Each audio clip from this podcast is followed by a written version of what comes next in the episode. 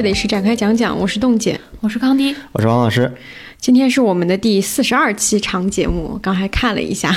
然后今天是呃国庆期间，对，因为害怕中途会有变故，所以我们今天就提前录了一期这个节目。呃，先祝大家节日快乐，虽然可能大家听到的时候已经是节日之后了。对，然后这期节目挺特别的，好久没有说这句话了。就是如果大家常听我们的节目的话，其实应该都会嗯感受蛮强烈的，包括尤其是今年以来，我们其实很多期节目，尤其是电视报的最后的个人分享，都是在讲很多跟我们自己当时的一些内心困惑相关的东西，包括上一期的那个嗯展信家也是，就是我们会去讲我们自己的就是做题家羞耻，或者说是小镇出身的羞耻，再往前可能有一种宏观的对。于当前人生停滞了的羞耻，然后我们也很发现说，好像每一期这样的一期节目，我们在抒发自己的这个情绪的时候，我们其实一定程度上也消除了这种感觉，同时也能给大家带来一些安慰。因为很多朋友也会听完之后在评论区里向我们反馈说，他们也有同样的感觉，听了我们的节目以后感受会很好。好就我觉得这是一个挺值得注意的一个现象，也是我们的一个特点吧。然后今天这期节目其实就是有一点想要把这种特点。它到底是一个什么样的情绪，以及我们怎么样去看待它，去集中的讲一讲。对，那我们今天这个节目的主题就是情绪耻感，跟我们之前的电视报或者是展新家不同，我们会系统的聊一聊这个话题，比如说情绪耻感有哪些外在的表现呀，然后我们为什么会产生这样的耻感呀，以及我们怎样给自己的情绪耻感找一个出口。嗯嗯。那本期节目呢，也是由知名国货美妆品牌珀莱雅联合展开讲讲，共同呈现。也感谢小宇宙的邀请，然后珀莱雅也是我们的老朋友了。嗯嗯，去年十月十日，在世界精神卫生日，珀莱雅发起了青年心理健康公益行动“回声计划”，并表达不必对情绪感到羞耻的品牌态度。今年，珀莱雅想再往前迈出一步，和更多人一起去看见被压抑的情绪，一起来寻找情绪的出口。呃，我们也很高兴收到珀莱雅和小宇宙的邀请，成为今年珀莱雅青年心理健康公益行动“回声计划”的一员，在世界精神卫生日之际，聊聊情绪耻感。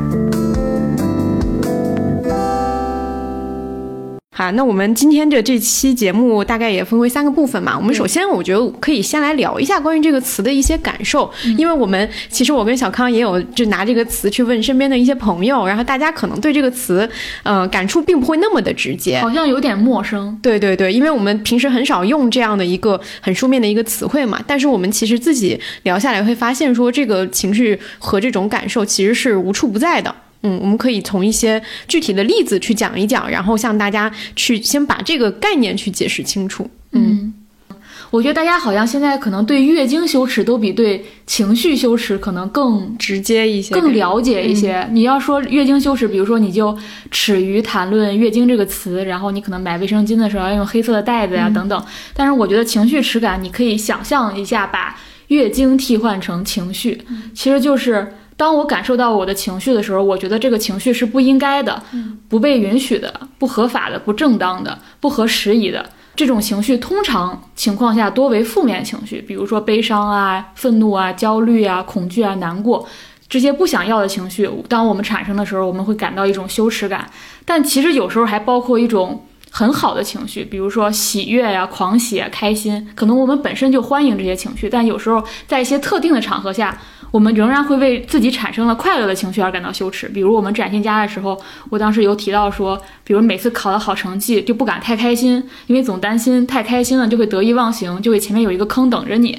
其实这某种程度上也是一种情绪羞耻。但是最常见的情况其实就是对负面情绪而感到羞耻。然后我觉得情绪耻感本质上它是一种对情绪的拒斥。拒绝和排斥，然后因为是这个情绪是你自己产生的，于是它变相的变成了一个你对你自己的一种拒斥。然后它还很有意思的是，它其实是一个情绪的连环套，情绪的套娃，就是。当我产生了某种情绪，然后我马上又为我产生这种情绪而感到羞耻，它相当于产生了两种情绪，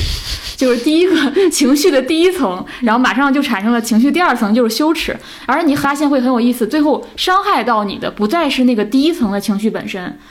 比如说愤怒或者焦虑，其实往往伤害你的，而是你产生的一种羞耻之情。嗯嗯，因为产生了愤怒之后，你你对这个东西进行否定，其实是更深层的否定了你自己嘛。对，是，就是当你产生情绪耻感的时候，你第一个反应其实就是抑制你的情绪表达。然后很快你就会指向自己，就会得出一个所有人都会万劫不复的结论，就是这都是我的错。嗯我相信很多人都会这样，都有这样的体验。嗯对，我记得小时候经常有这种实际的案例，就比如说，假设你是个女生，然后你小时候因为比如说后座的男生扯你辫子，然后你去告诉老师，你非常愤怒，告诉老师，老师经常会回一句话，我不知道大是不是很多人都遇到，老师会说他怎么不欺负别人就欺负你呢？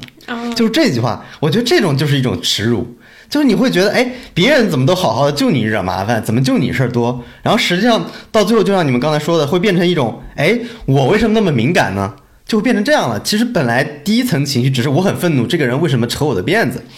然后我们在成长过程中不停的受到这种，我觉得就是耻感教育，变成最后我为什么这么敏感？哎，可能他不是那个意思，就不停的对自己的诘问。我觉得这就是导致了很多现在我们身上的一些情绪很固有的一个。大家可能都已经习惯了，但这种习惯可能真的是从小就开始养成的。就是我现在其实是一个情绪耻感很弱的人，嗯，就是如果我情绪耻感非常强烈，我好像也没办法录这个播客。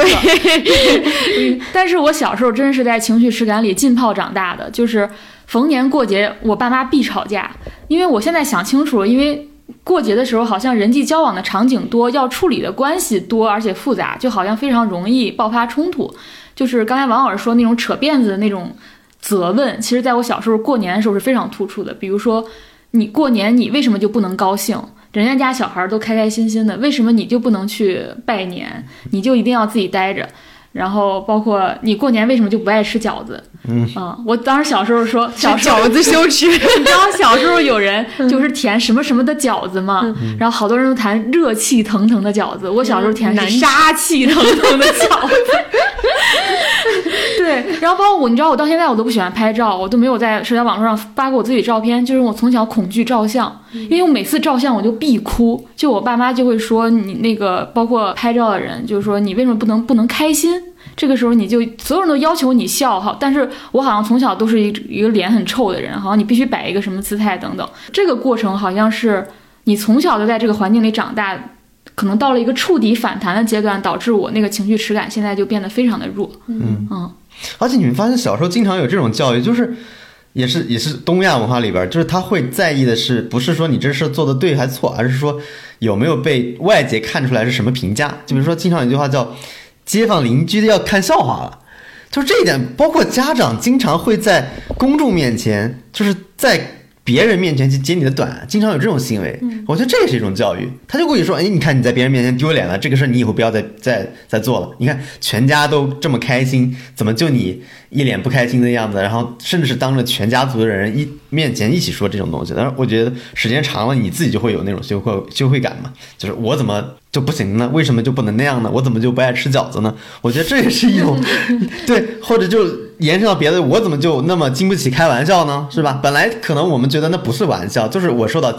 冒犯，我就应该表达我的愤怒、我的不开心。但是这种不开心是不是制止的？导致到最后你就变成了一种啊，可能问题出在我身上，他不是那个意思，我不能总是纠结这些小玩笑。我我是一个不懂幽默的人，就最后全部内化在自己身上了。我觉得这个是非常非常突出的。到现在，呃，包括很多人长到一个比较大的年纪的时候，这个我觉得从小这些反应还是比较明显的。嗯。就是刚刚有说到小时候的这种成长经历，其实确实是会跟家庭蛮相关的。包括我们看到很多的，如果是比较现实的一些国内的影视作品里面，其实也很明显，就是讲东亚的教育里面，都往往会出现一个父母对于孩子的管教。大家就第一层是看到管教嘛，但这个管教背后其实是对一些情绪的否定。就是我们之前聊到会印象比较深的，就是《狗十三》里面，就是这个女孩，然后李纨嘛，她是特别明显的一个贯穿全全篇的一个事件，就是她的狗。狗的这个事情，然后狗丢了以后，这个事情就是他的这个情绪和他的这个失落，家里人是不会认可，而且就是觉得说这个东西根本没有什么重要的，而且还会觉得他这个反应极其过激，就是这个东西成为压垮他情绪的最后一根稻草。但是成人世界是并不对此进行任何的这个肯定的，这个是当时那个片子里面给大家印象都很深的一个情节，它也是浓缩了刚刚就是王老师跟阿康说到的那种家庭环境对于一个小孩的一个影响。对，当时提到情绪实感，我第一个想到的电影就是曹保平导演的《狗十三》，因为他说的是他那条狗叫爱因斯坦，他丢了之后呢，就是你能发现我们的小在这我们的这个生成长环境里边。大家是不太愿意让一个人持续的处于悲伤或者伤痛的这种情绪里面太久了，有一种你差不多该走出来的感觉。他说你必须现在给我开心，你立马给我开心。那我开心的方案是什么？就是给他买一条新的狗。大家觉得成年人觉得我买条新的狗 OK 了吧？你应该开心了吧？你不应该不满足了，你应该知足了。但其实作为小孩理完，那肯定是很荒诞嘛。他一条新狗并不是原来那狗，他知道这是一个谎言哦。他们他们说的是你的狗找回来了，对。然后呢，到最后又因为非常多的，比如说他因为这个赌气出门，然后他的那个爷爷去找他，结果爷爷脚受伤了，然后奶奶差点走丢了，结果他们家又开始对他进行新一轮的这种，我觉得就是羞耻感教育。你看，因为你的这些行为，你不愿意开心，不愿意从这里出来，导致你的家人受到伤害，就你有没有闹够？就他爸说的这种东西，嗯，对，然后最后一直到，呃，他实在没有办法了，最后他就接受这一点，他跟他的呃那个爷爷奶奶道歉了嘛。然后我我印象很深，他还躲到卫生间里面去哭了。这个片子我觉得最牛的就是都不是暗喻的直喻了，就是最后好像他考上什么中学还是哪儿，就是他的那个庆功宴上有一个叔叔给他一个红烧狗肉吃，他就吃下去了，然后他还说谢谢了。我觉得这就是一个典型的耻感终于建立在人的身上的一个成功的典范了。就你怎么样了呢？你你还不是吃了狗狗肉，你还是道歉了，你最终认识到我是不应该给家人添麻烦，我这种情绪是不对的，对吧？这个是我印象非常深。当然，这种情绪我觉得贯穿这个片子始终有非常非常多的点都能体现这一点，但这个是让我印象最深的一点。就是我我在回想我最近一次情绪失感，其实是其实是跟王老师相关。你想一个告诉我，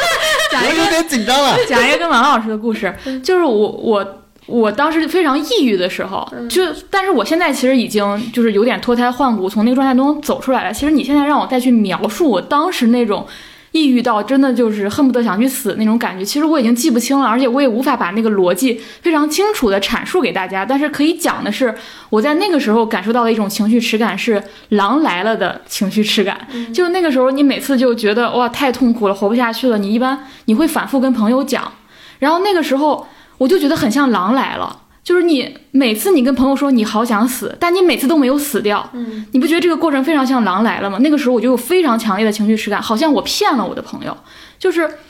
你你怎么又这样了？你这样的戏码一模一样的戏码，你要来多少遍？就我会我会换位思考，想我的朋友可能会这么样想我，就这个人反复的陷入某种情绪当中，然后一遍一遍的来，我要一遍遍的配合他，而且我非常担心，因此我的朋友会不再相信我，因为他会觉得我在戏弄他们，就像那个狼来的那个小孩一样。但我印象非常深的是，有一次我也是当时跟王老师说了，嗯，就说我不想活了之类的。然后后来我好像就是缓过来了，就是好像也是非常非常崩溃。但缓过来之后，我又我又跟他说，我说那个我现在 OK 了，我现在情绪稳定了什么的。但是王老师说了一句话让我印象特别深，他说，呃，没关系，你下次还是要说，就是你下次还是要给我发微信，大概这个意思。然后王老师我这么优秀吗？不记得，对我，我当时我觉得他非常去掉了我那种情绪耻感，就就因为我以前老觉得，就是别人会觉得你下次就不要再找我了，就是，但他当时说那句话就让我觉得，我下一次再狼来了是没有关系的，嗯，对，包括我现在发微博也是，就是。比如说，我每次写稿的时候，我都要发好多遍，我好痛苦。我下一次写稿，我还会发好痛苦。我现在就可以告诉大家，我下一次写稿的时候还会发我好痛苦。然后我崩溃工作崩溃的时候，我也会说好多遍我好崩溃。就是有时候我也会在想，比如说关注我的就是听众或者读者会不会觉得我也很重复？就是你怎么又这样了？又又又这样了。我我记得前几天我就发一条什么情那个工作崩溃的微博，还有人给我留言说这条微博好像都看过。嗯，对。然后，但是我现在会觉得非常非常正常这些行为，因为情绪它不是一次性的，情绪它就是会反反复复的向你涌来，不无论这个情绪你多么的熟悉，它每次带来的那个力量或者对你那种摧毁性的打击，它是新的，它带给你那个冲击也是真实的。所以我觉得情绪它只需要负责那一刻那一秒就行，就那一刻那一秒，你你的心情是真切的，你的感受是真切的，你就可以表达它，哪怕你过几个小时就 OK 了。就我之前最大的困惑就是，我知道我过几个小时就 OK 了，那我此刻还能表达吗？就好像我此刻表达的会格外的羞耻，因为我知道我一会儿就好了，对吧？但现在我会想清楚这件事，就是那一时的你，就是陷入情绪的时候，那个你依然是具有表达它的合理性的。你甚至把它说出来，表达出来，它就解决了那个情绪带给你的问题。这个是我我关于情绪情感其实最强烈，直直到今日，其实只是当时我可能是找朋友发微信，现在我可能是通过发微博，我可能就。把我的把我的痛苦，就是像播撒一样，就播撒完了。对，但现在我就不再有这种耻感，我现在也可以告诉大家，我会反反复复的说，我好痛苦。对，因为我觉得在东亚的语境里面，在别人面前表达痛苦就是不被接受的，嗯，就是一直以来就是这样。就你看李纨那个《我是三》里边女主角，她就是只表达一个伤心的情绪。那我想正常情况下，大家陪她度过伤心，接受这个伤心不就可以了吗？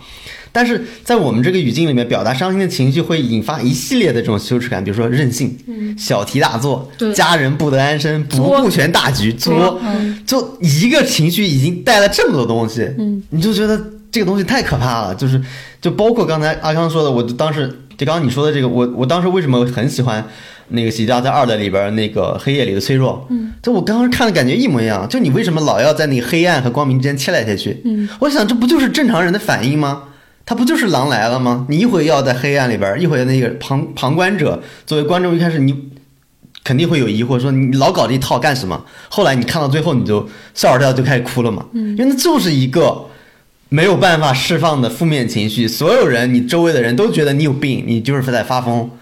你一直在说一个狼来的游戏，然后但所有人发现你，他其实想表达就是我不开心这件事儿，但是他永远说不出来，他一定要到一个黑暗的环境里。才能说出来，这就是我当时觉得这个节目特别好的一个一个原因，就是跟跟我们今天聊的特别相关。我觉得，嗯，对，而且而且你会发现，其实其实几代人其实都是有情绪耻感，不是我们这一代才有。比如说我们父母那一代，可能最突出的是他不会说我情绪不好，我心情不好，因为感觉说出这个是。极其羞耻的，或者是极其不重要的，你怎么可以说你心情不好？你是谁？对，这个有没有一种感觉？就是我小的时候会觉得大人都很像大人，嗯，就是就是给我的感觉就是我们父母辈那一辈人，他们就非常的像一个大人。我小时候老觉得自己是小孩儿，这种感觉一直到我成年以后也很难去去除。现在你你你这样说，我会觉得是这个原因，因为他们永远被要求要呈现是大人的那一面。对，上次跟李宗伟聊的时候，他说上一代人是必须把情绪变成一种。身体上的疾病的时候，他才能说出口。嗯，比如说他当他心情不好的时候，他不会说我心情不好，他会说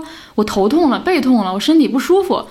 你这个时候你要问他要不要去看医生，他肯定都不去看。嗯，他就说我回我躺一躺就没事儿了，我休息一下就没事儿了。但但其实你会发现，他其实是情绪不好，他只是没办法表达出他情绪不好。其实那才是一种真正的羞耻，因为他连情绪不好。这四个字都说不出口，我们这代可能是说出口了，同时感到耻感。他们是已经规训到无法说出口了，他们会转介成我是身体不不舒服，但。但是我觉得我们这一代其实已经发生了一个非常强烈的变化，就是我们非常尊重自己的感受，能够理解说我跟别人不一样是可以表达出来的。但是只是说我表达出来完了之后，我可能又产生了一种羞耻感，好像我不该表达，我是不是该收回这个表达？这个表达造成的后果，我该怎么去接受它？对，其实包括呃，我们之前也聊过那个皮克斯的动画片，就是像《青春变形记》啊，《头脑特工队》啊，我其实觉得这这样的电影是非常好的。因为它在启迪一代一代的年轻人，就是情绪不再被描摹成一种恶魔或者怪兽的样子。你这两部电影当中，你会发现，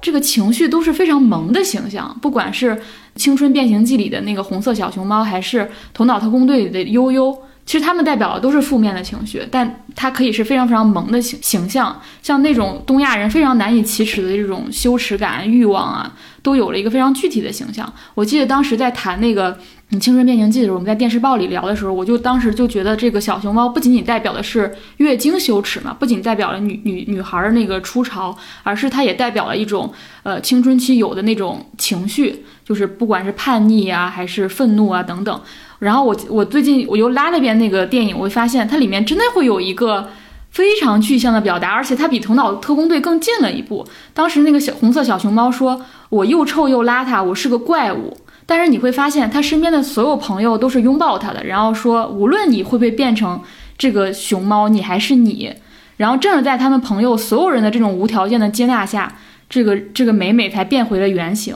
而且他的朋友也觉得他不应该隐藏他的红发，因为觉得反而觉得这个红发很适合他。我就在想说，这这这是这其实比情绪耻感更近了一步。情绪耻感是我产生了，我是不是做错了？但是你你发现。他身边的人完全是接纳他的，这个就是我觉得是我们今天聊那个，就是他不仅是接纳情绪耻感，他还有了回声，就是你周围的人、你朋友、社会都是支持你的。我觉得这个是挺难得的，就是我们现在可能只能做到第一步，就是我自己不产生羞耻，但是你身边的环境、你的朋友也好，还是整个社会也好，有没有给予这种支持呢？嗯，这可能是我们不仅仅要聊自己，也是要就是说可能。要放到一个更大的一个语境里去看这个话题，嗯，对，包括我们这一代为什么能够去尊重自己的感受，那一定是建立在这个大的环境的变化之上的。对，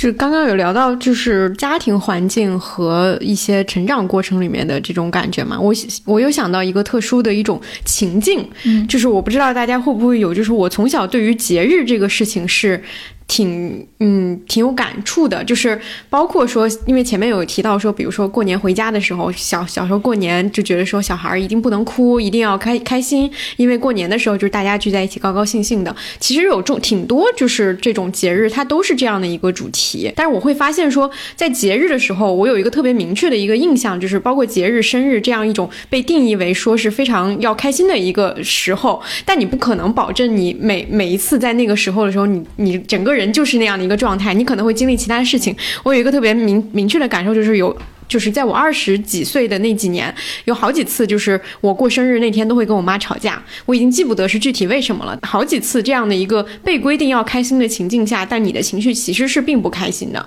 但是我会发现说，好多节日就是之后的很多很多，包括像圣诞节就是要浪漫啊等等等等，蛮多这样的节日的时候，好像都会给人固定一个套子，有一个规定标准答案，对固定动作标准答案，你要干嘛干嘛，好像你必须得去做这样一件事情，会让我觉得。觉得挺厌烦的，但是你你又没有办法去很大声的去说出来。之前在很多时候，我觉得这个对于固定的情境或者说场景下，人必须要有什么样的一个情绪，也是我们从小生活当中蛮重要的一个规训。嗯，对，一直被强调的一件事情。我还想讲一点，嗯，就是我觉得情绪羞耻还有一个点是，其实是每一种情绪。你如果从非常功利的角度来说，它每一种情绪都是必要产生的。你会发现，如果你的这个情绪不以情绪的方式显露出来，它一定会以一种更加隐蔽而危险的方式存在。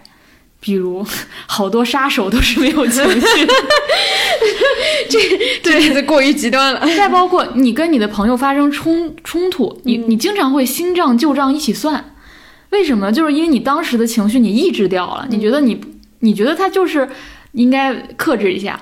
但其实你还不如让这个小炮仗炸一下。哎，这个点其实蛮感受蛮深的，就是以前老有那种，就是说两性之间吵架，女生总会被指责说你在翻旧账。对，就是男的永远不理解为什么今天吵的是洗碗的事儿，但你又提出上个星期你买东西的事儿，永远不明白这个逻辑到底怎么回事儿。但其实对于女性来说，就是因为我每一次的这个爆发点我都忍住了，对我忍住了以后没说，结果你还这样，我就非常生气，我就把以前的所有东西都说了，但是对方就会觉得很很莫名其妙嘛。我们不是就事论事嘛。我觉得这个非常典型的一个场景。对我经常觉得，朋友之间你互你互相之间产生情绪了，你还不如让这个情绪爆发出来，它就像一个小炮仗一样。但是如果你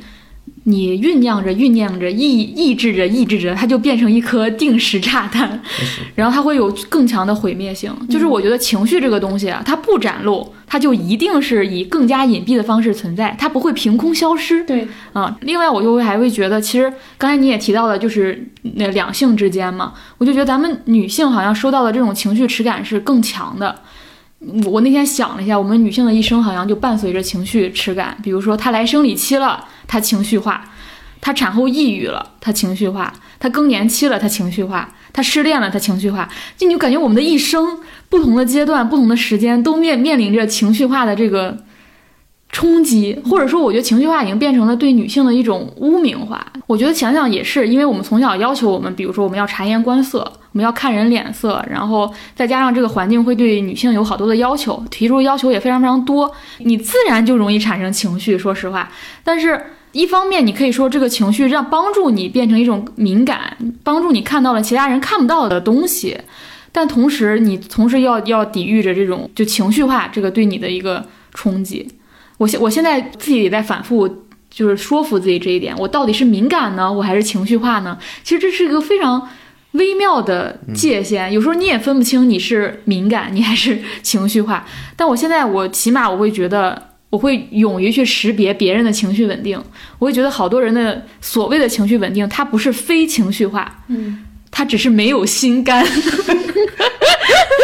只 是情感冷漠，那他的表面上可能是情绪稳定，对，所以现在我我还是挺接纳自己这一点的，因为你不能只要只要一面，就是你不能一方面觉得敏感帮助自己，呃，获得的一种表达力也好，感受力也好，或者是写作能力也好，但你同时又去指责自己的情绪，那你不可能，你受益于此，你就得。一方面承担它可能带来带给你的情绪波动是比别人要强烈一点的。嗯嗯，对，我想起就是之前看那个嗯林奕涵的书嘛，我会发现这在这一点上，其实台湾挺多的女作家都非常善于去描述自己的情绪的非常细微的点，就他们的行文也好，他们整个的表达也好，包括我看那个吴小乐的那个随笔集，就是所有的那些东西都是在讲很细密的跟自己成长过程当中相关的，当然是偏女性的一些经验啊，然后会会反复的去讲说这个东西。他现在明白了，说我我要我就是要大声的去讲出来，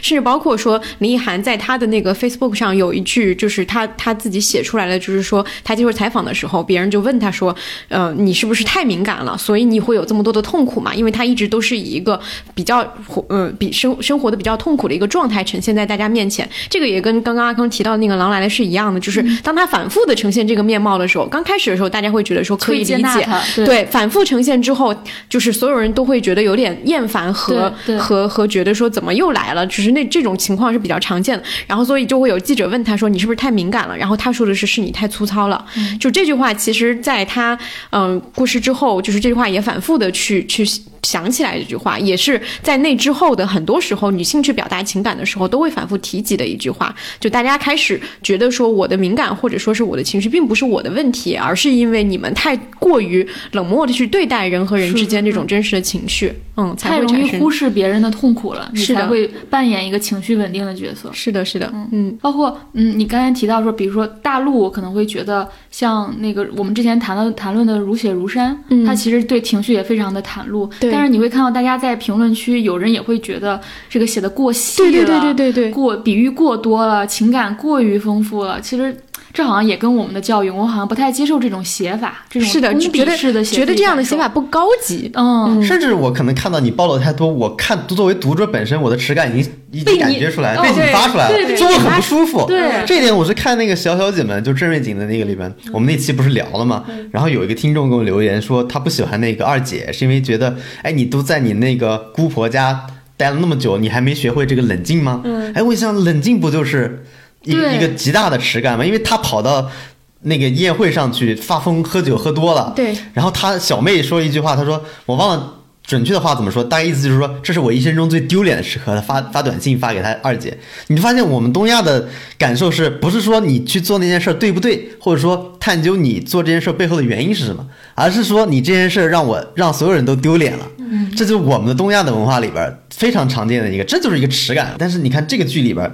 他不论对错，不论是非，首先看的就是有没有让我们丢脸。丢脸是什么东西？就社会评价嘛。就我们最关心的都是社会评价这件事儿。是。就这个是我们文化里最重要的一件事儿。我做没做错不知道，但是这个事儿我说出来，我心里面有一个想象的他人对我的评价，甚至这个评价不一定会真实发生，但我们每个人心里都有一个想象的评价，这个想象的评价就会带来我们的耻感。嗯，这跟我们上一期聊到的那个发朋友圈的耻感是一样，是一样很像的。我觉得很像。对对对对对。其实我这次回家，我还跟我父母表达了一句话，嗯，我说你们可以欣赏自己的孩子，不是所谓的正常的小孩吗？嗯，就是这个所谓的正常，当然我不认同这个正常啊，但是我跟他们的对话，我就会说，比如这个正常是符合社会的一个主流要求。然后我就问了他们这这样一句话，因为我会觉得，嗯，我们过去是非常强调说我自己，我我觉得我已经非常自己确认我是一个什么样的人，但是我觉得现在这只是第一步，其实我们现在到了第二步、第三步，就是我已经准备好做一个所谓的不正常的小孩，但是我们的家庭和社会有没有准备好接纳一个不一样的我呢？我觉得这个可能是一个更重要的问题。就比如刚才王老师说到那个。这个社会评价方面，我能得到一个公允的评价吗？我父母会因此觉得他没有被他没有丢人吗？他因为有有一个不不过所谓安稳人生的小孩，他会觉得在亲戚朋友面前会不丢人吗？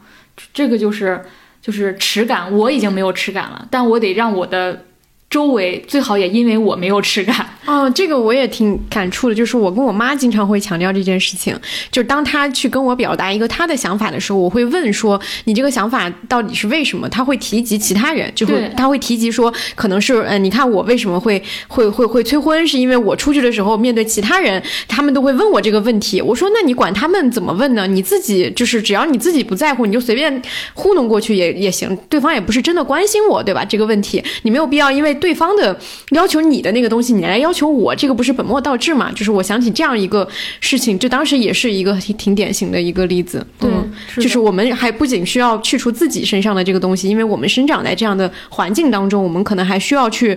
跟其他周围的人也做这样的一个表达和交涉。对，因为你，因为你不可能只确认完自己就解决了。对，其实你是需要，呃，整个周围给你支撑的。我我指的这个不是说你要获取别人对你的评价，而是这个耻感真正去除，它一定不是一个人的事儿，嗯，它是一个集体的事儿。是这样。对，我我前两天看那个脱口秀大会杨笠的那段，其实我也有这个感受。嗯，因为在我们的文化里面，我们是不会在一个公开的场合里边公开的谈论这种痛苦的，家人去世的痛痛苦，他把他带到脱口秀大会上来。这在西方很常见，我看西方很多脱口秀，其实大家很容易拿生死来开玩笑。嗯，但是我们的语境里边，你拿生死开玩笑，这个风险太大了，而且而且听的人很容易也也会被冒犯。杨笠那个做的不是百分百好，但我觉得他非常有勇气做这一点，对对，就是放在台上说了。然后那个大老师，大老师真的是不愧是老师，真的是。大老师，不是小老师。他说，真正打开心扉的时候，就是在台上说我们痛苦的时候。是的，这一点是我们文化里面缺少的东西。我我能想象到很多人在台下或者说在屏幕前去听他这一段的时候，不见得是非常舒适的，就是因为我们确实没有这种文化。我们的文化就是像他杨丽所说，像他弟弟那样啊，不对，是像他自己那样。大声的哭才对，像他弟弟那样不哭泣是不错，是错误的。对，嗯，你要在那个场合说一段笑话，那肯定是更错误的一件事儿，对吧？你你把甚至你把这个事儿拿到一个公开的场合来说，我不知道，呃，对很多比如说老一辈或者说其呃更多的一些人，他会不会觉得是一种冒犯？对他可能大家觉得悲伤就应该归到悲伤是一个什么样的形式？隐忍，对，就应该什么？我们就应该以悲伤的形式去处理这个悲伤。嗯。而不是以比如说喜剧的形式，对喜剧的形式，稍微快乐的形式去去消解这个悲痛。嗯，但可能对于很多人来说，也许这个形式是真的是可以消解这种痛苦的。我觉得杨丽是思考了很久，我是非常相信他想了很久这件事儿。对，因为这个事就是要想很久。嗯啊嗯，你刚才讲杨丽这个事儿，我突然想起之前袁弘接受采访，他讲说他在他外公的葬礼上，他跟他表哥突然笑出来了。嗯。他讲那段我印象特别深，他好像讲说这件事情成为他整个童年的一个尴尬和歉疚，就一直在他的心里。然后在采访当时，他讲这个时候，我当时也特别特别感动。包括好像柳岩，好像也是姜达采访柳岩，他也提到说他小时候好像跟他外婆睡在一张床上，然后他表达了一个类似于嫌弃他外婆的一个情绪。然后你发现这个你会记很久很久很久。我觉得还有一种特别常见的情绪耻感是我们仨没有的，但是其实是可能是更普遍存在的，就是他不能和世界直接建立建立关系，不能和自己的感受建立关系，可能只能与书本建立关系。其实这个是大多数人会有的一个情况。一个最突出的电影其实就是《心灵捕手》，我前前段时间又重新看了一遍。其实它是个完全是个心理学电影，就是马克·达蒙演的是一个数学天才，他是那种会解构、嘲讽一切的人，非常非常聪明。他去见自己的心理咨询师的时候，就是起码吓退了五个心理咨询师。他就是无法谈论自己的感受，并且是极力的调侃对面的人。然后直到他见到了那威廉姆斯饰演的呃那个心理医生的时候，那个心理医生跟他说。我看到你没有看到你的聪明自信，我看到的是一个被吓傻的狂妄孩子。嗯，就是说他他一旦面对自己的感受的时候，他就被吓傻了；一旦面对自己的情绪的时候，他就被吓傻了。所以无论他多么多么的聪明自信，他只能表现出那样一个狂妄的样子。其实我觉得这个也是很多人常见的一种情况。对，这个我我见过，就是他为了消除自己的羞耻感，他强迫别人感到羞耻。对，就是他极尽在羞辱他的心理医生，他羞辱别人，他通过羞辱别人来消除消除自己的这种难以忍受的这种这个这个羞耻感。比如说，我行你不行，就是我我是天才，你是你是垃圾，你是是 nobody。然后我通过这种形式来消除这羞耻感，但这种形式是其实是没有用的，嗯，只是他觉得有用而已。对，这可能就是一种反向羞辱。对，然后那个电影当中其实有好多。我现在看起来，我觉得非常不可思议，就那台词写的太好了。就是你放在一个心理学的背景下，它是非常打动人的。比如那个心理医生会对这个天才说：“他说，我们聊艺术的时候，你可以提出艺术书籍当中的很多论调，你可以提到什么米开朗基罗等等，你知道一切，你知道你有好多热情，你可以提到一切他们的故事。但是你知道西斯汀教堂的气味吗？你站到过那里昂首眺望天花板上的名画吗？它其实讲的是什么呢？它讲的就是感受。”就是你知道一切知识，但是却你却没有感受。比如说，我们谈论爱情的时候，你可能讲，你给我讲一堆理论，但是你没办法说出来。你在你爱的女人身边醒来的时候，你内心真正的喜悦，就是他那段，他有一个一段一整段排比，就从艺术到爱情到战争等等，整个说完。他他想说的一点就是，也许我可以通过知识来看你，但那不是你，除非你愿意谈论你自己，否则我不知道你到底是谁。所以其实并不是知识、理念、学历、出身等等这些标定了我们是谁，其实反而是一个人的情绪感受标定了我们是谁。但但只是这些是反反而是我们最难以启齿的东西。我还挺推荐大家看重新看那部电影，包括那个电影，好多人的一个哭点就是这个心理医生对他说了十遍这不是你的错，嗯，他才真正的去释放了自己的情绪。可能说前说前几遍的时候，他也是应允，但直到第第十遍的时候，他才真正的面对他自己了。就我觉得现在有一个呃挺明确的一个。趋势吧，当然也不不不可能不完全是因为这个，但是我会发现现在观众在看一些剧集的时候，他其实会偏爱一些呃更直接去表露自己情绪的人，因为其实我会发现直接去表露自己情绪且没有耻感的人，他其实在自己的人生掌控力上会更强一些，至少在虚构的作品里面会这样，他会有直接的就是说我现在被激怒了，那我就要反击，这是一个大家表层化来讲就是一个爽文的人设嘛，对吧？你你怎么样激怒了我，当当时就给你打回。去对吧？就是这是一个非常典型的一个爽文人设，甚至包括说，呃，就台在那个恋爱戏里面，现在大家也很喜欢那种所谓的直球什么的油嘴恋爱这些东西。其实这些当然它是一个人物形象的一个表层，但是你去深究他这样的一个行为的一个逻辑，都是在于这些人这样有这样人设的人，他们都敢于面对自己的情绪，并且不为此感到羞耻。我直接的就说出来，我们俩感觉好像有误会了，我能直接问你说你是不是对我不高兴了，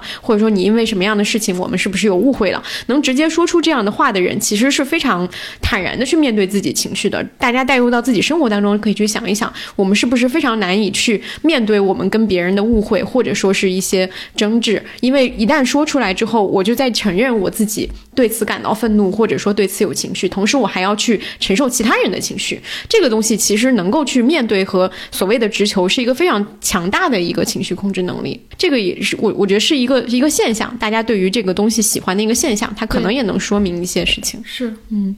我觉得，我觉得我们时代最大的变化就是我们敢于接受自己的情绪了。嗯，这点好像是变化非常非常突出的，跟上一代啊。嗯。好。呀，那我们刚刚就是呃讲了比较多自己的经历，或者说是我们能联想联想到的一些例子去诠释说我们去理我们理解的情绪耻感到底是什么。我觉得接下来我们我们三个可能会详细的去讲一下为什么会产生这个情绪耻感，以及这个东西在我们身上到底会聚焦为一个什么样的表现。因为我相信每个人对于这件事情的感受都会不一样，或者说是自己最在意的那个东西都会不一样。对我，我是那种，因为我仔细想了一下，还想找一个特别的情绪我会回避的，但发现不是，我是回避所有情绪的人。这 你就是马特达蒙那种。我的人，但我又不是天才，是吧？但是，但是我的生活经常是要维持的一种状态，就是还可以，就是这种状态，我不会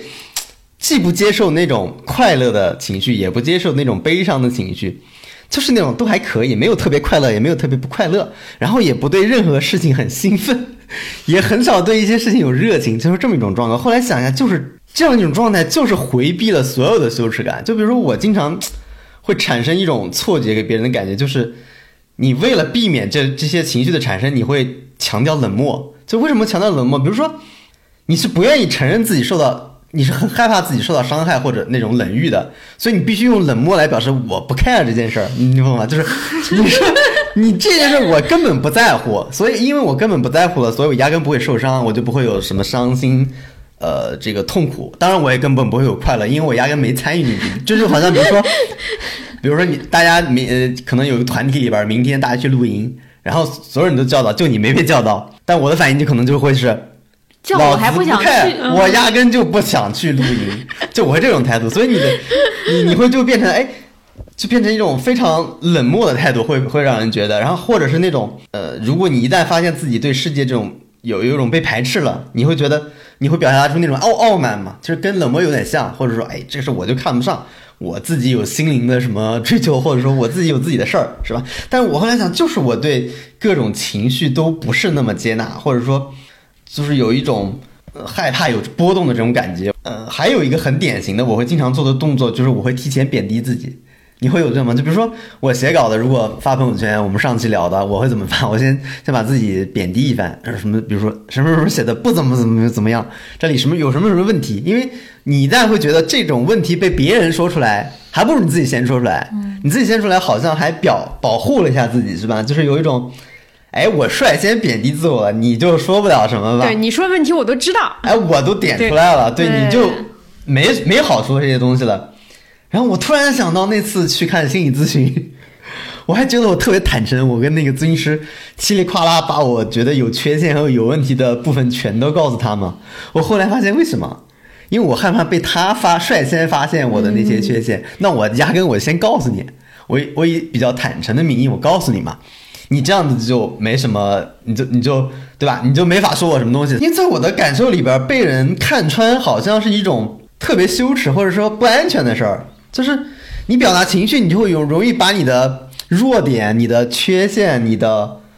嗯，就是相当于真实的感受暴露给别人，你你你总有种不安全感。那具体原因我不知道为什么，但我后来仔细想一下，我觉得可能就是害怕失望。嗯，我我之前前段时间看了一本书，我忘了名字了，就是他举个例子，也是那个人也是回避羞耻感的人，我觉得还跟我有点像，也是个心理咨询师，说他有一个呃那个咨询者，他说这个人是渴望与别人有情感的连连接，但是他最害怕的事情就是他因为他人的陪伴，他感到快乐了。但是呢，对方却没有相同的感受，就他想象不出来比这更让他感到羞耻的事情。我想很对，我经常有这种感觉。就我我表我如果表达快乐，我也会担心，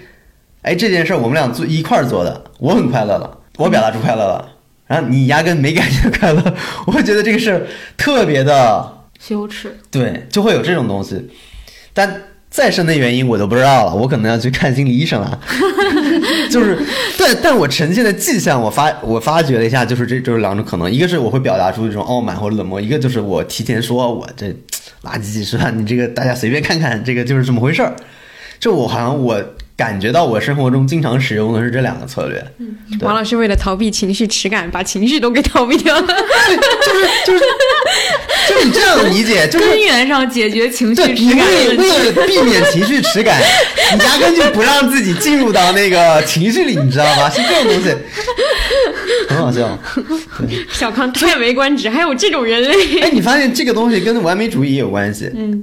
这你完美主义的根源不就是害怕别人失望吗？所以你要尽力做到一个完美主义的东西。这就像那种有些人就不开始写，因对我这样就没写写呀，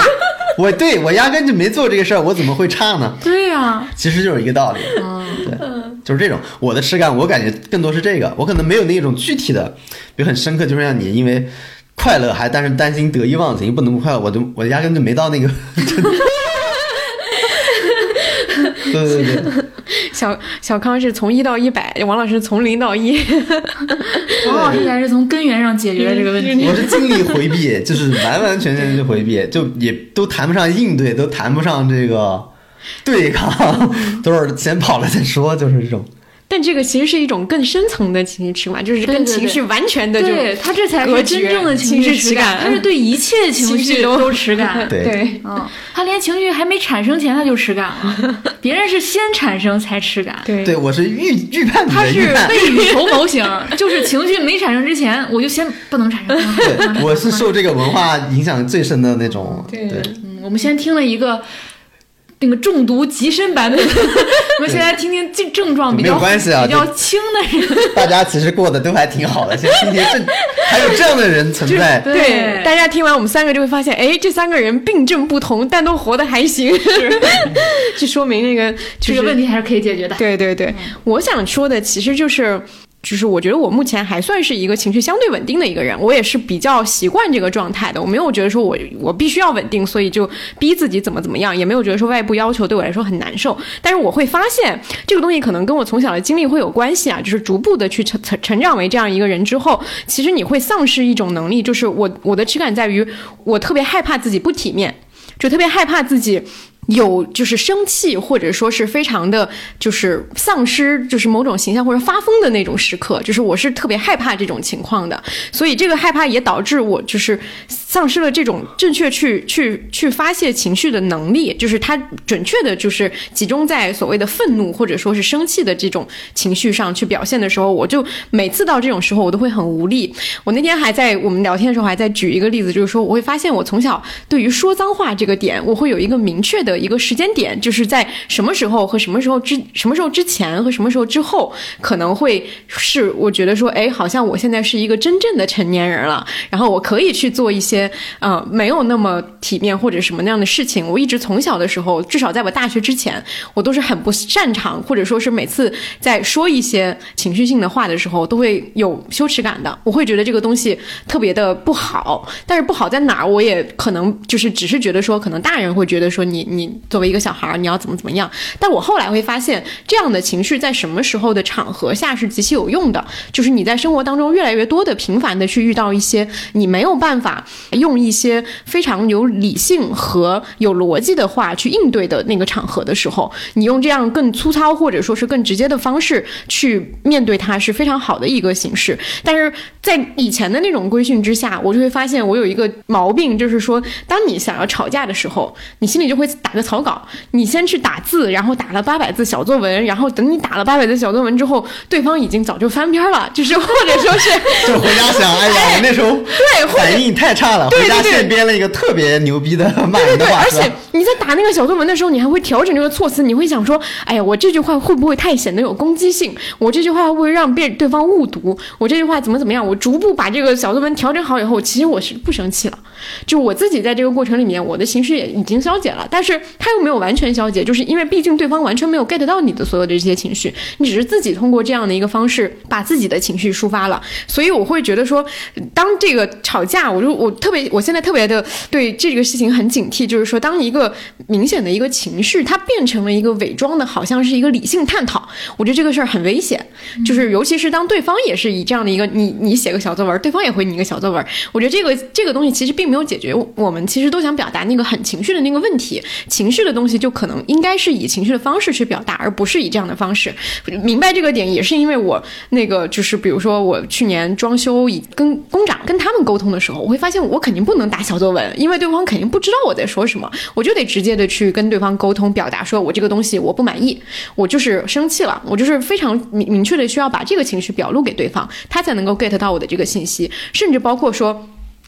邻居就是装修，或者说是邻居家有一个什么东西漏水漏到我家了，等等这样的一些，其实跟你的平时生活交际圈不一致的一些人，跟他们去交交交流和接触的时候，才会触发你去想这件事情，就是至少是触发我吧，去想怎么样去更直接和更简单的去把你的态度给。告诉对方，而不是通过一个说理的方式去把这个东西好像给说的特别特别的细。当然，我觉得能够以一种理性，大家都很理性和礼貌的沟通是一个理想状态。但是在现实的生活里，你会发现自己有大量的这种状状况下是没有办法用这样的方式去沟通的。就是我现在的整个的感觉，就是说我会很害怕自己再去陷入到那样的一个状况里。可能我从小的那个耻感是来自于对一种规则的一个，我很害怕，我如果没有能够完全的。卡在这个规则里，我会很难受。这个规则里面就包括了大人给你建立起来的一些，就包括说理性、理性，或者说是有有貌的去沟通等等这样一些东西。所以从小的时候，我会因为一些非常细微的事情会感到难受。我有我有很多朋友都是东北人，此处没有地域歧视。但是我发我会发现东北人和我会会有一个区别，就是在于说东北朋友他们耻感很低是吗？对，特别低，特别低，就是他们耻感很低，而且他们非常的。他们应对很多规则性的东西的时候，他们都极其灵活，就他们会很灵活的去看待规则这件事情，他们会非常明确知道说规则下面有很多空间是给人去活动的。但是我会对规则感到痛苦。我印象最深的一个例子就是我跟我的朋友去看演唱会，是那种露天的那种，然后他禁止带。饮料和食品进去嘛，然后我朋友就把那个东西塞到包里，就直接就过去了。过安检的时候，但是我的我就表现出一种心虚，你知道吗？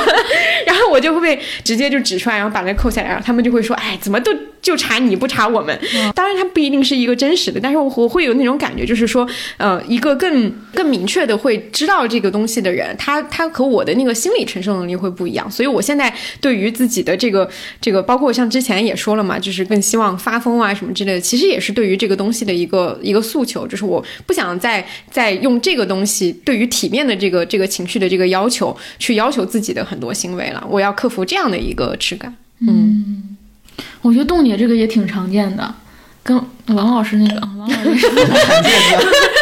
冻姐那个也挺常见的。我觉得他是他是情绪稳定的人。接下来可能会面临的问题，就是你时刻希望自己是理性的、稳定的，能够 handle 各种情况的，于是你就恐惧自己没有做到这一点，没有在规则范围内做事或等等。但是我可能，我觉得咱仨是进阶版，你是你是第一等，我是第二等，冻姐第三等。我这也要排 序啊？不是，我指的是情绪的发生发展过程啊。你说一步一步的，对，一步一步的，嗯，不是不是那种。我知道，开玩笑。我觉得我最大的情绪耻感就是来自于情绪不稳定，因为我的情绪感知。非常之强烈迅猛，我就像被一个巨浪击中一样，而且我甚至到了一种什么情况呢？我每次情绪不稳定的时候，我都同时知道我情绪不稳定了，但我依然无法遏制它。就有人情绪不稳定是，呃。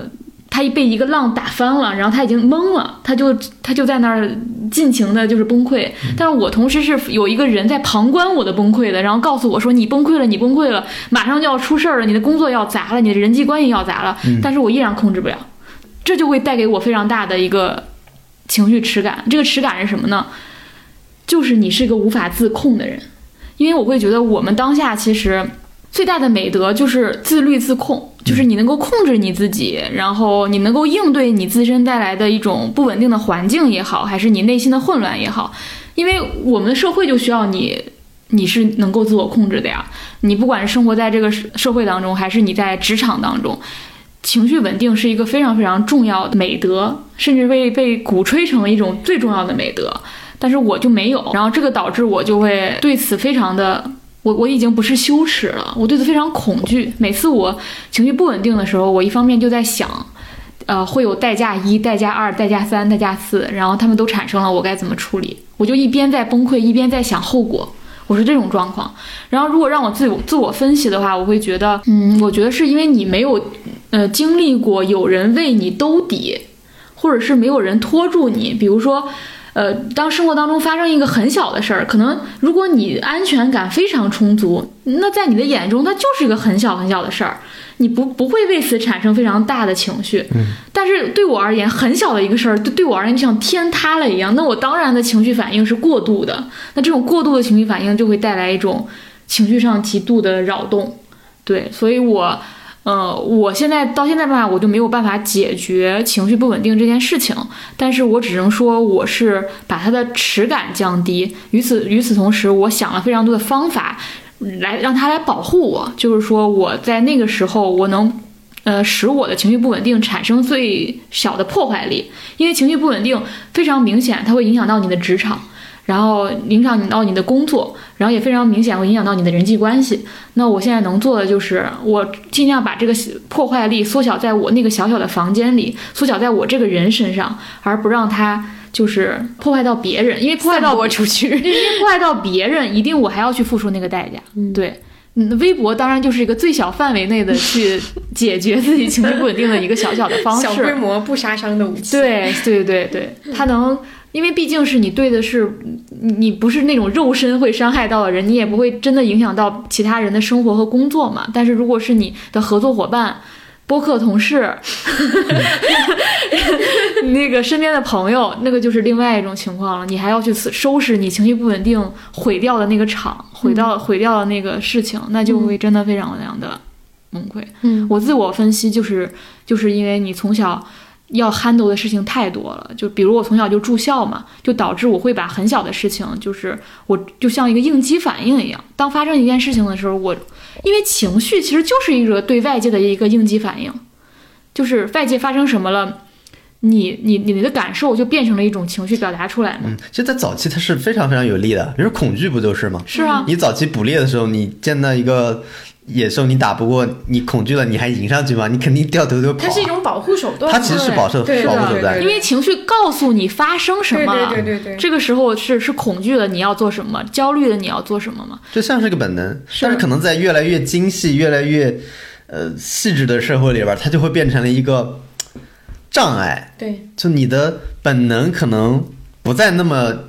有作用了，或者不会在这个新密的里边起到什么，就像原来的那些会保护你的作用，反而成了一个别人认为是多余的东西。是的，是的，这个其实，在那个《工作、消费主义和新穷人》那那本书里面，他在序言里就写到了，他就写到说，为什么情绪稳定成为了一种工作伦理嘛？他就说，因为这种新的工厂系统需要的只是人的一部分，就是你在一个复杂的机器当中，像一个没有灵魂的小齿轮一样工作。就是你这场战斗是为了对抗你身上那些无用的部分。什么是无用的部分？兴趣、雄心、情绪，凡是跟生产力无关，甚至会干扰到生产的那些部分，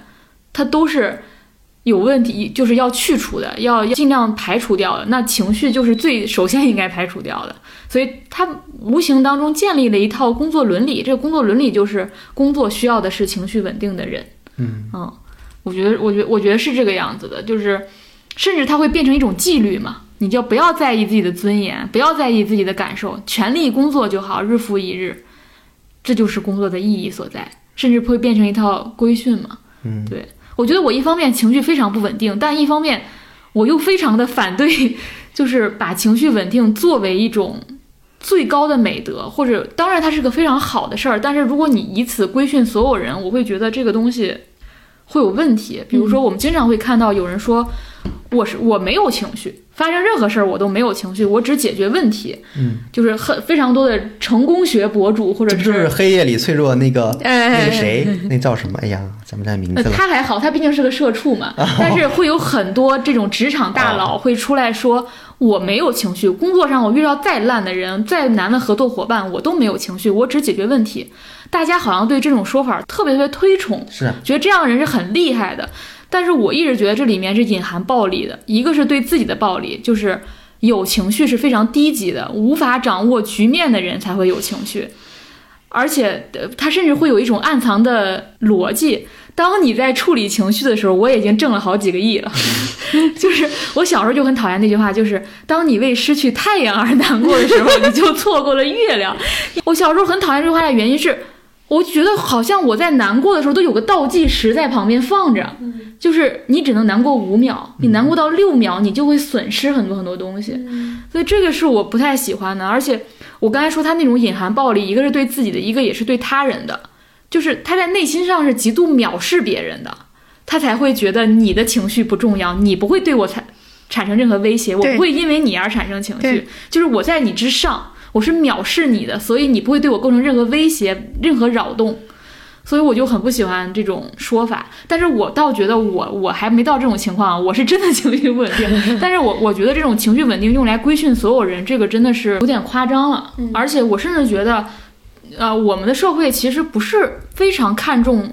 这种情绪是有好的一方面的。就比如说我们在我们的漫长的时间里，我们一直认为情绪是一个非常坏的东西，就是需要解决和消灭的东西。它不仅会影响我我们这个社会秩序，影响工作效率，但我就一直觉得我们好像非常忽视这种情绪的力量。有一本书叫《心灵革命》嘛，他那个书就讲中国人怎么面对情这个问题。这个情包括情感，也包括情绪。它里面就提到说，其实中国人一直有非常丰富的情绪生活，但是我们一直阻断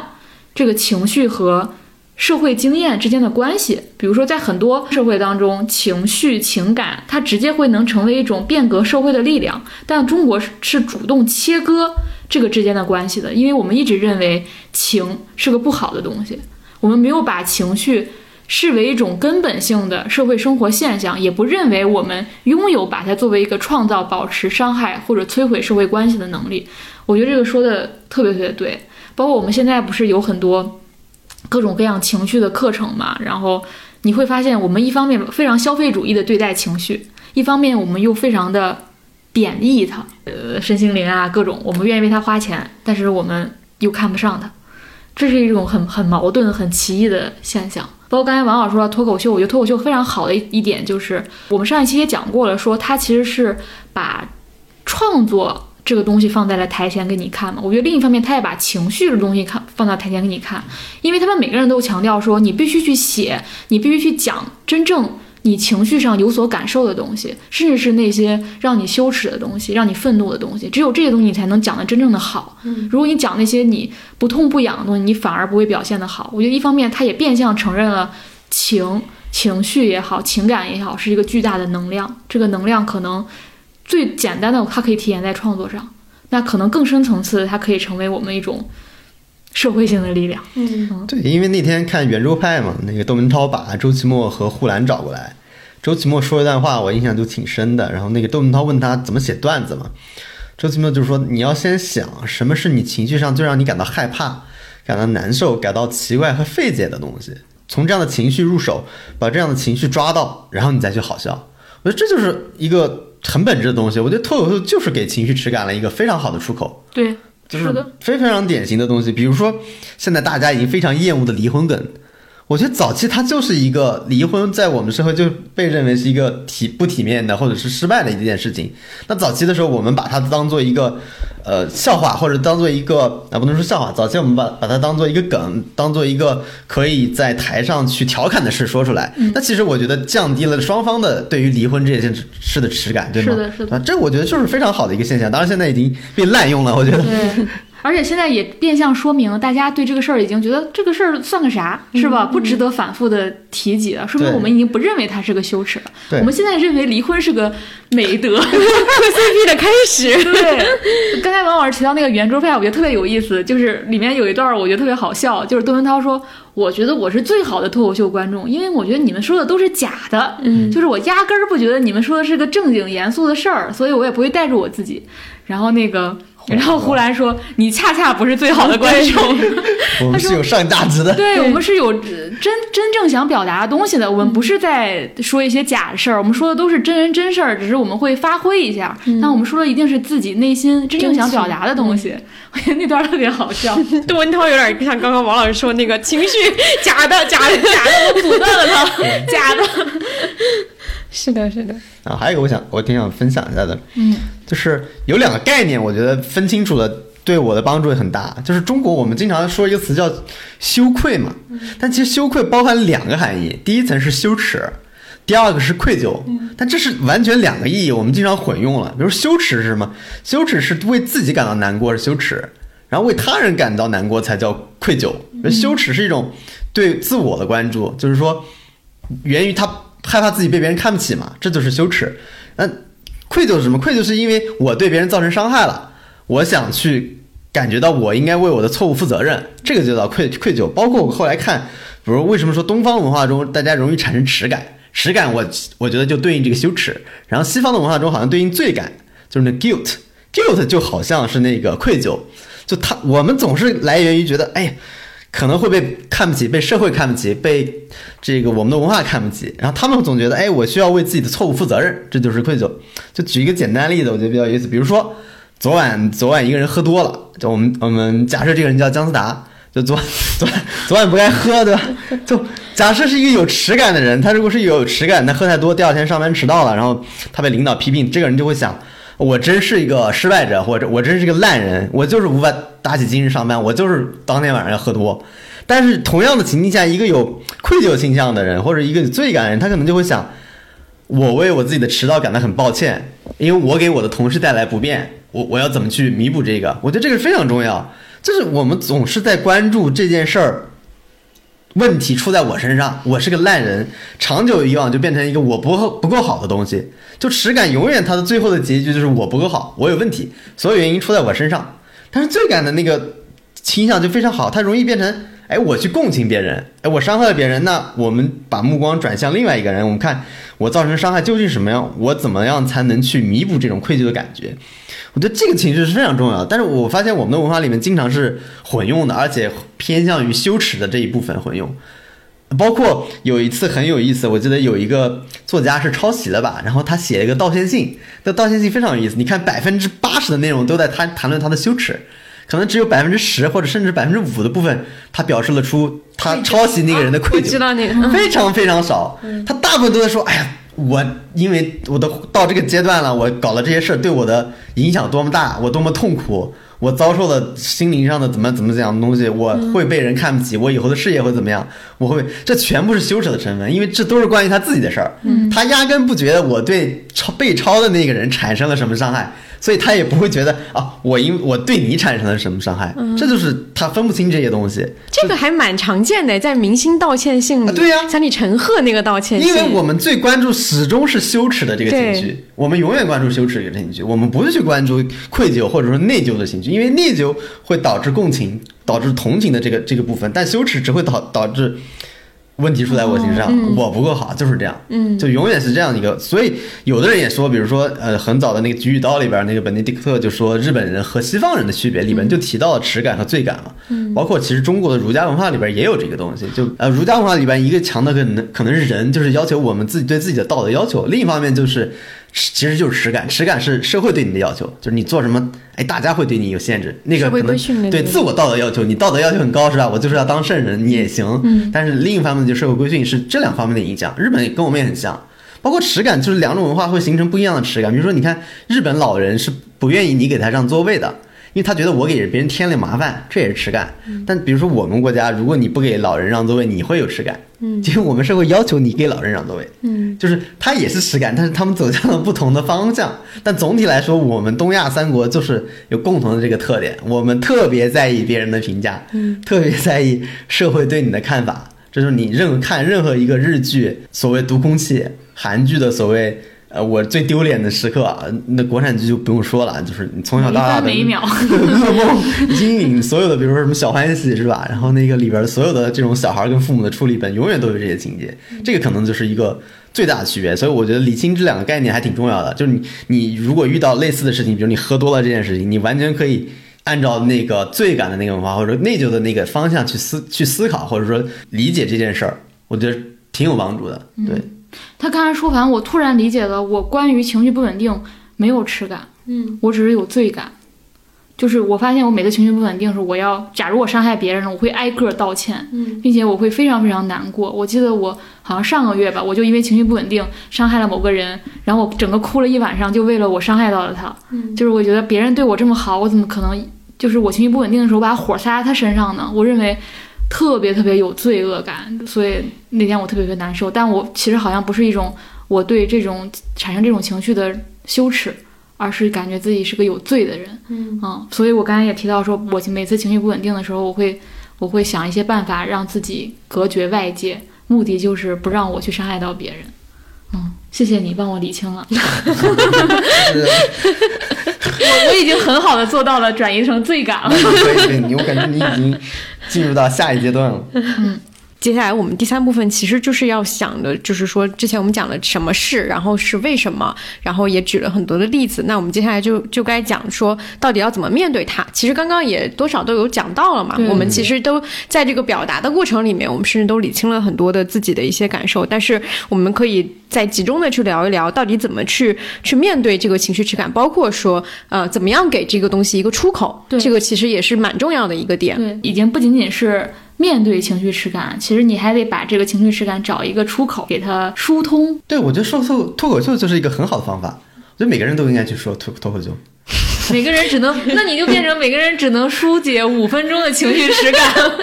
你要写出来一个脱口秀，你首先得得搞明白你的你的情绪是什么。像周奇墨说的，你得想明白这个是让你痛苦的情绪是什么东西。对。然后我看到有个心理学家说的，一个一个叫唐纳德的心理学家，他说，喜剧与暴露有关，这种暴露会引发尴尬，而尴尬就可以被加工成笑料。那些希我们希望隐藏的个人特点，就是羞耻感的源泉，都可以作为笑笑料的来源。我觉得这种东西，你一旦把它这种所谓的羞耻感暴露出来了，它自然也就消失了，它自然这个出口就就出去了。所以我觉得喜剧真的是一个非常非常好的方法。比如说那个黑夜里的脆弱，就一先开始笑，笑着笑着全哭了，就是就是因为他把这个羞耻感作为笑料，或者把这种情绪作为笑料说出来，因为啊那种情绪是真实的，这就是喜剧我觉得最大的能量所在。我忘了是黄渤还是谁给这个节目上价值来着，他说就这就是喜剧最大的作用，或者说最大的功效，就是能抚慰人心嘛，就是它不只是简简单单纯粹的笑。而是说你真直达内人内心的东西，那你从创作的角度，你必须首先把这个东西挖掘出来。我相信当当你把这个挖掘出来，甚至把它当成一个笑料说出来之后，你的呃这种情绪也就缓解了。我我能理解现在为什么越来越多的人要去说脱口秀，因为它同时除了创作之外，还带有表达这一层属性嘛，就是你要去设计你的表表演的还有什么能同时解决我的情绪，还成了一些职业？还有这么好的事情吗？我觉得挺好的呀。做播客也做播客，对不对就是播客本身也是呀。对，对，是的，就是所有的有关表达的，嗯，我觉得都是都是有作用的。就是我们现在，比如我我们自己做播客，我们之前也聊过嘛，就是我们会觉得表达不是一件可耻的事情了。那我们在表达过程中，除了表达信息、表达观点之外，我们也分享很多自己情绪上的东西。我在想这个面对这件事情的时候，我其实有一个感受比较深的，最近看的一个书就是上野千鹤子跟铃木良美那个《往复书简》，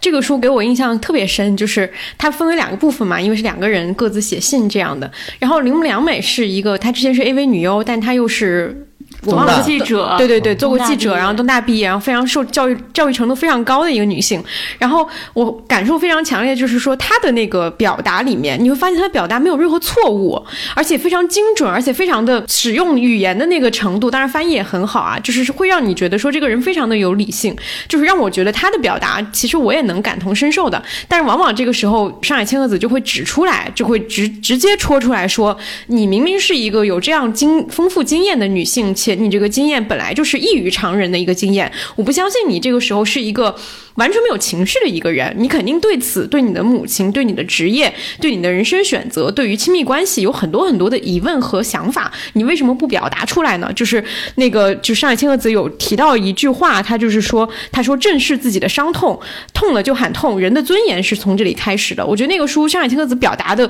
尤其是他针对铃木良美这个人表达的，其都是那一个一个点，就是你会发现这样一个女性，她其实也有隐藏自己一些。对不想承认的点的部分，包括她说不想被人认为说我是一个受受害害者对，或者说是不想被人利用我，我作为一个这样的一个职业和身份去说的话等等，她有很多的惧怕的心态。然后，然后上野千鹤子会跟她说，你不用担心其他人的那个东西，你只需要表达你自己的那个东西就好了。所以我我是在这个书里面，他虽然没有直接的去聊到任何跟这个东西相关，但他每其实每一封信的那个交锋都是在传达这样的一个信息，这个对我印象还是很深刻的。嗯嗯，而且多说一句，那本书虽然它是两个日本女性的这个往复书简，但是解答了好多我们当下产生的疑问。比如说里面有一章，我觉得就可以叫。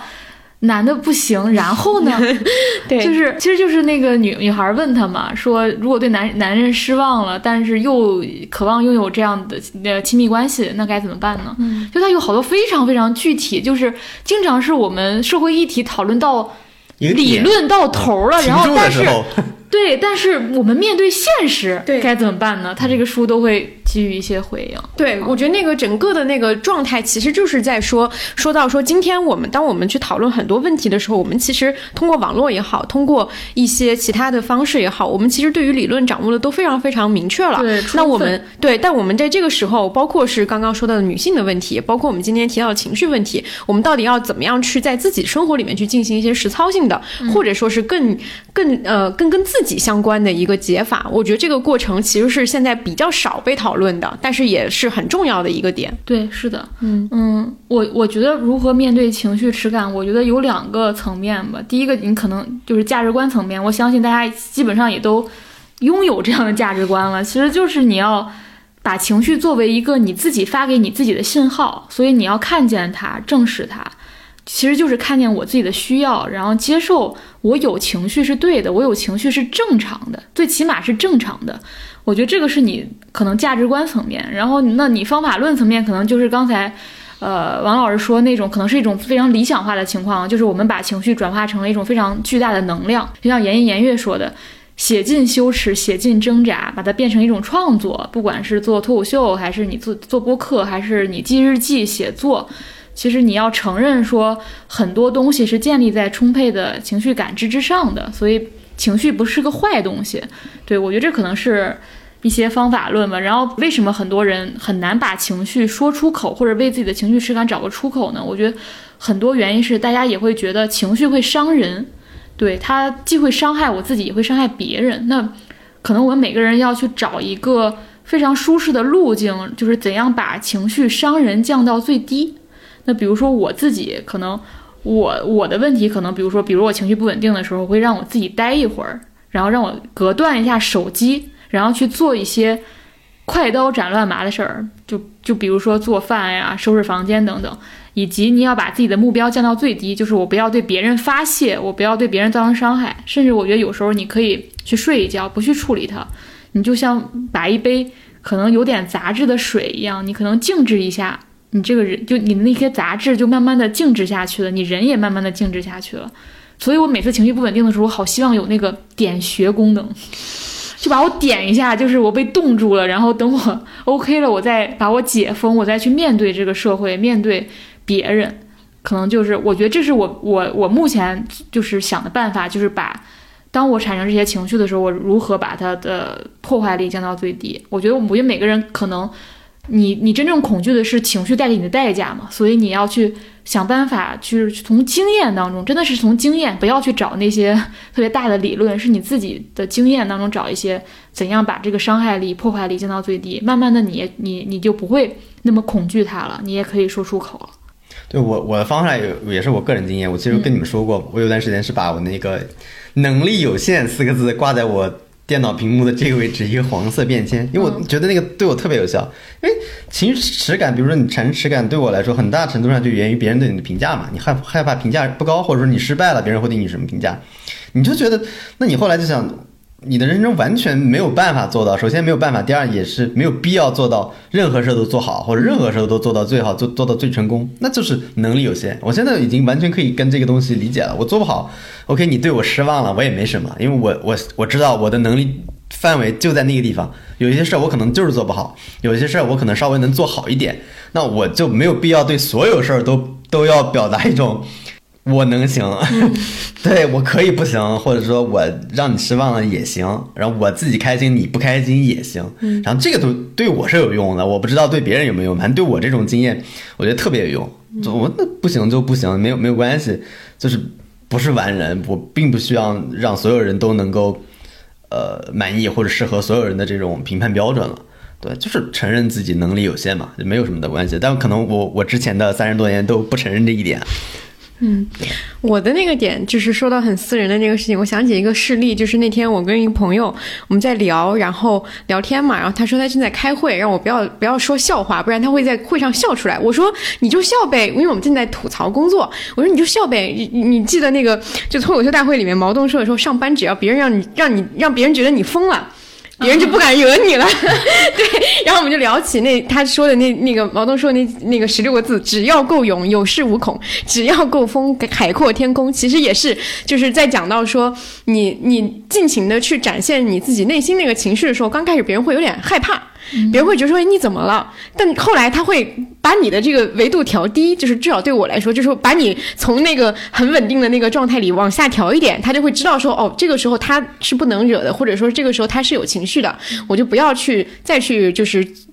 说一些会让别人不高兴的话。我觉得这个是非常有用的，就是你要把自己这个边边界明确的告诉对方，你要敢于去挑起或者敢于去表达说这个不行，或者说我现在对你这个话我不是很乐意，或者怎么样。就是我觉得这个东西对我来说，就是发疯这个点对我来说是很有用的。就是主动的去告诉对方说，我是这个这个东西是不可以的，以后不要再这样做了。我觉得是一个很好的一个方式。我觉得这是非常好的，就是因为你不做这一点，它可能会变成一个反面，就是对方把你的羞耻感当做一个让你自我反省的武器。嗯，就你就用只有你不正常，你就应该就会很多人以这种理由让你不让你说话，是吧？或者说。让你规训你，或者说类似于我们就说的 PUA，这就为什么他很大程度上会走向另一面。所以我觉得，就你该发疯的时候发疯很好，就是你至少避免了那个阶段。嗯。对，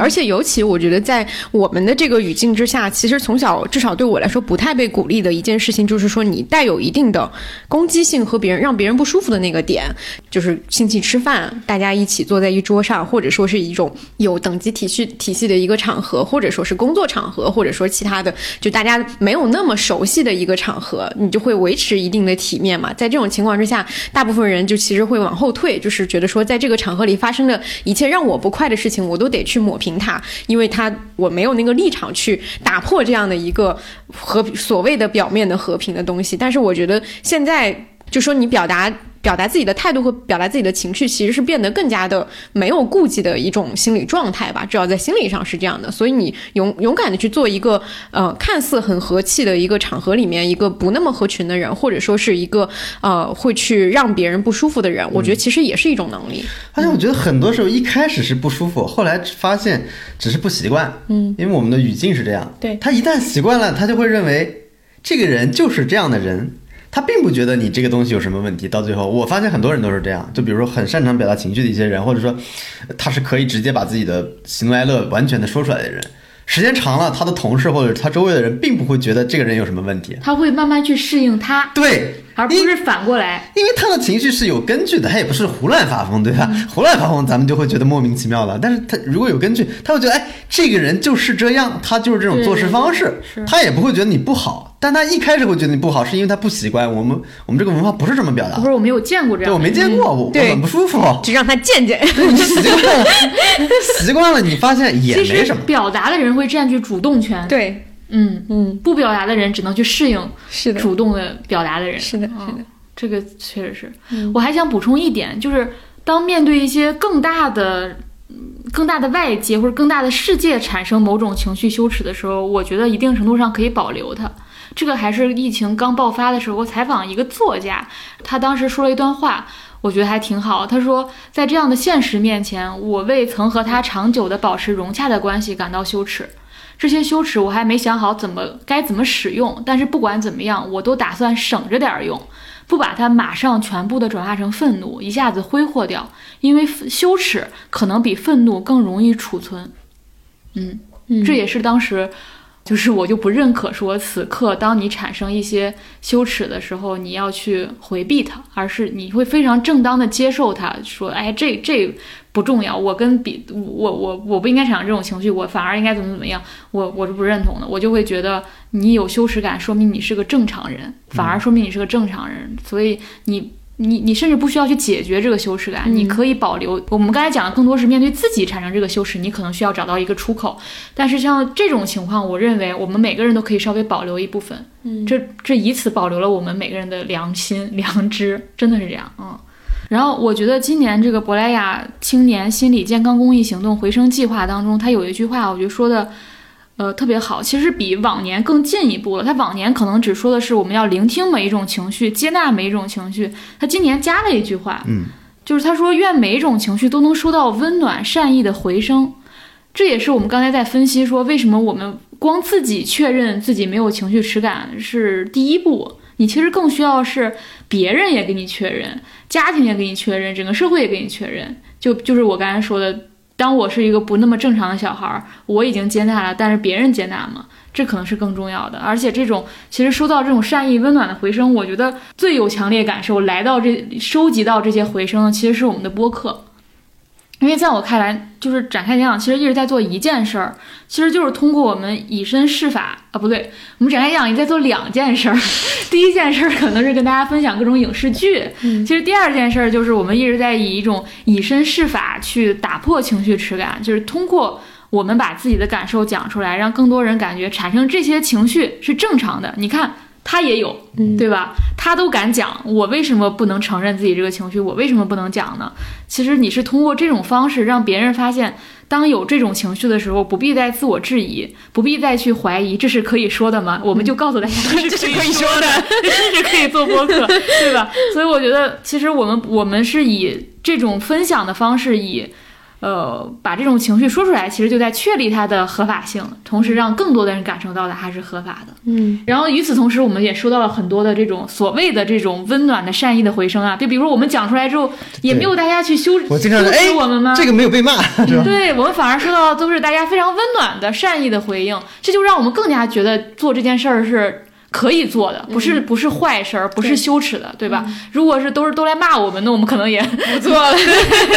对，这就说明我们收到这样的回这是个良性循环。是的，是的。对，这让我想到原来就很像西方那些那团体的互助协会，就原来也采采访过那个 AA 戒酒协会。就最重要的不光是他能在那个协会上说自己的故事，然后有人听，更重要的就是其他组员他会被你对你表示共情和支持。就这一点非常重要，就你经常看那个画面，就很多电影里面都有嘛。你说完一个，他说谁谁谁说的好，鼓掌鼓掌，我也有，我认同你的观念，什么什么。就你发现你真终于这些你觉得原来很羞耻的东西，有了一个。呃，就意想不到支持，这对一个人来说是一种非常全新的体验，因为在现实生活中你很难遇到这样的体验。就我在工作中，我跟老板这样说了，老板不打我也可能他也不会这么说，我对你这种表达表示支持吧，应该也不太可能。他不打我已经不错了，对。但是呢，你你发现，哎，在比如说做播客，或者说这种类似的活动，哎，你发现居然这些东西是可以被认认可的。对我觉得这个是特别特别重要的一件事儿。嗯。是的，而且我记得上期播客好像是有一个听众说，好像展开心理互助会。啊，对对对对对，对这个名字还挺好，也很也挺好的。就像之前是不是有什么解放解放同好会？对，解放同好会。对对对对对，好像之前小小姐里面也有一个什么什么组织，那是邪恶组织吧？不是，是哦，边缘人，边缘人就是公司刘花英跟他。对边缘人小群体等等，就是。下次以为是那个什么兰花会，晴岚会，对，好像我们也有一个展开心理互助会一样。嗯，是的，我觉得表达能成为一个良性循环是一件非常好的事情，就是也确实是像刚刚说的，我觉得，因为我们其实，在最开始做的时候，并没有这么。长远的一个计划，说我们到底要怎么样？但是在这个过程当中，我们自己其实是通过这个播客这个形式，去去帮助我们自己去理清了很多我们我们的想法和感受。在我们理清的这个过程里面，同时又收获了听众对我们的认可和对这个情绪的认可，以及他们也敢于表达自己。我觉得这是一个其实做做做节目意想不到的一个很大的一个收获，是一个挺好的一件事情。也鼓励大家说去寻找自己的情绪的表达。方式以及去让这个耻感，我觉得他不是说完全要消除它，他也说，呃，分各种各样的情况嘛。处理一个情绪最好的方式，肯定不是完全的去磨灭它，是的，而是承认它、正视它，然后让它成为你的一部分，让它让它为成为你就是一个武器吧。就是它不管是怎么样去使用，它它能成为你的一部分。我觉得这是最好的一个出口的方式。对。嗯，这期节目的话，我们也非常欢迎听众能够在听到这里的时候，如果你对情绪耻感这个话题有任何想法的话，可以在留言当中跟我们互动。尤其是如果你对情绪耻感的怎么样去寻找到自己的一个情绪出口 有具体的这个事例，不管是成功或者失败的吧，就是你有什么样的感受，在这个方面也可以在留言当中跟我们互动。因为我们也想看看，就大家是怎么解决？对对对对，大家是怎么寻找到这个自己的这个情绪出口的？嗯。好呀，我们今天就到这里。我们今天这期节目就到这里，然后我们下期节目再见。什么呢？下期就进入到十月了，然后我们十月迎来了新的 主这个轮值主主主编，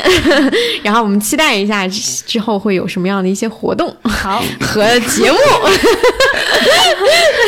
怎么变成内部开会了一样？不要卷，不要卷，哎，不卷不卷。好的，那我们这期节目就到这里，我们下期再见，下期再见，拜拜。